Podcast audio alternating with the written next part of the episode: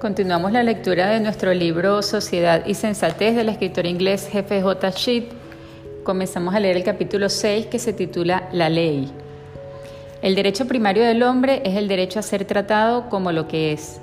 Ya hemos visto lo que es el hombre, pero el hombre no podemos estudiarlo en el vacío. El hombre existe en el universo. El universo, que por cierto no es un caos, tiene sus leyes y el hombre está también sujeto a las leyes del universo. Al explorar el universo, va el hombre descubriendo cada vez más sus leyes. Con cada ley que descubre, aumenta también su libertad. Si al oír esto por primera vez nos suena como una paradoja, es porque pensamos de las leyes del universo, las leyes de Dios en forma análoga a las leyes fabricadas por los hombres. Las leyes del hombre solo nos obligan cuando se ponen en vigor, por lo cual cada nueva ley puede parecernos una nueva interferencia. En cambio, cuando un científico, pongamos el caso, anuncia una nueva ley de la naturaleza, no la pone en vigor, lo único que hace es descubrirla.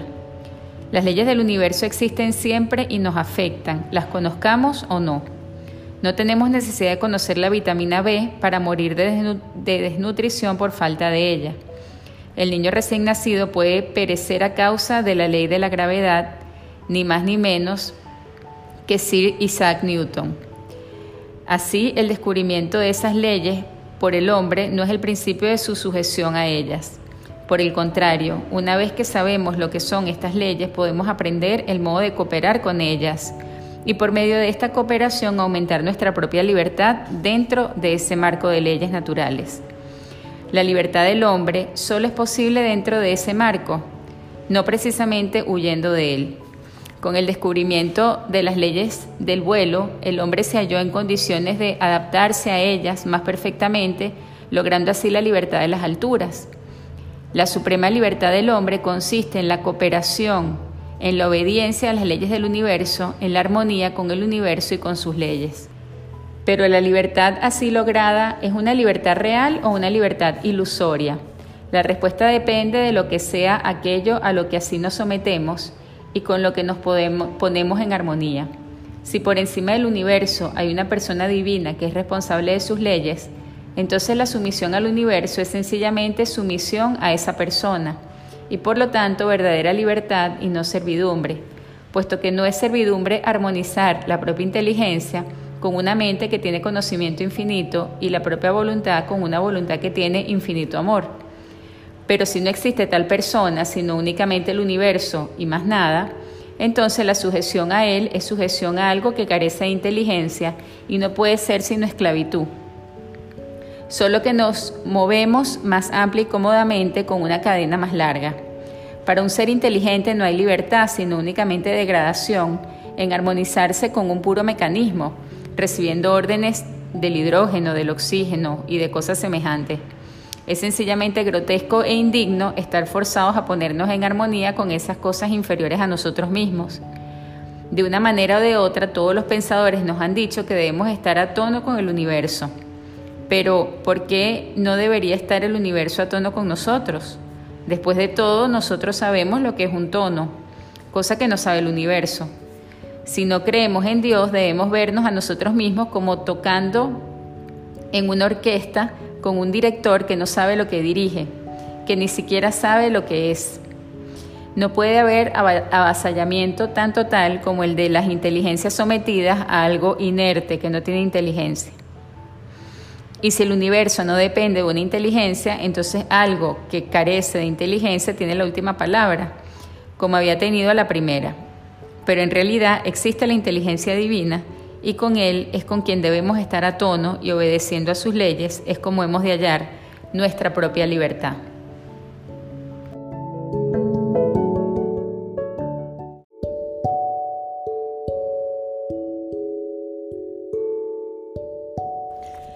La absoluta dependencia en que se halla la libertad respecto a la ley conocida y obediencia se aplica no solo a nuestras relaciones con el universo, sino también a la conducta de nuestro propio yo en su más íntima realidad. El hombre no es el único objeto sin ley en el universo. El hombre no es un ser tan universalmente adaptable que sea indiferente lo que hace o lo que se le hace, que sea indiferente de qué manera se trate él a sí mismo o de qué manera le traten los otros, como si prosperara igualmente bajo cualquier tratamiento posible. En realidad, tal ser es inconcebible. De todo ser, en absoluto debe decirse que algunos modos de tratarlo son buenos para él y que otros son malos, que algunos le ayudan a ser más plenamente él mismo y otros lo entorpecen y lo estropean. Como el universo no es un caos, tampoco el hombre es un caos. Así, al aprender el hombre las leyes que le gobiernan a él mismo, se hace más libre. Es invariable esta dependencia que la libertad tiene de la ley. Un observador que mirara al hombre sin tener todavía ideas formadas sobre la naturaleza de la ley, diría que el hombre está sujeto a leyes del cuerpo y de la mente, y que él mismo se sujeta a leyes morales.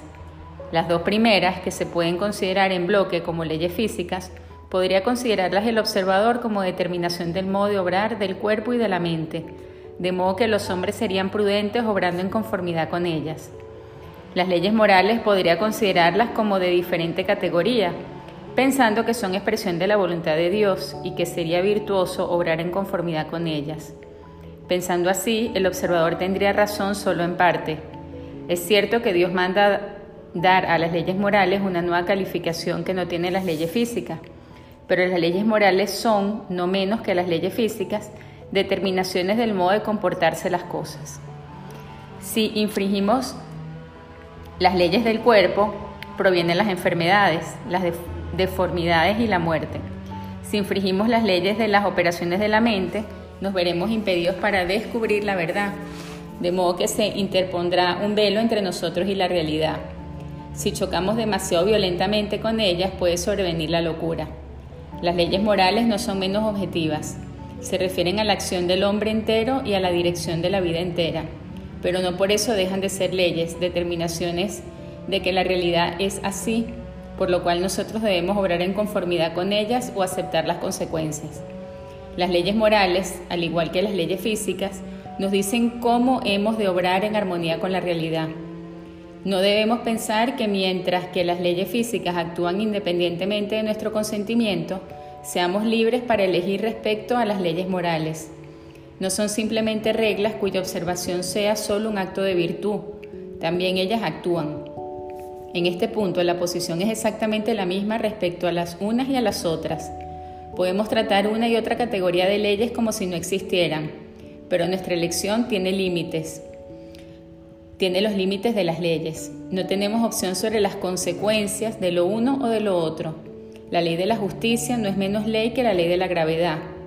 Esta última es más fácil de descubrir, pero no por eso es más importante, ni su observancia es más provechosa, ni su ignorancia más desastrosa. De aquí se siguen muchas y diversas consecuencias.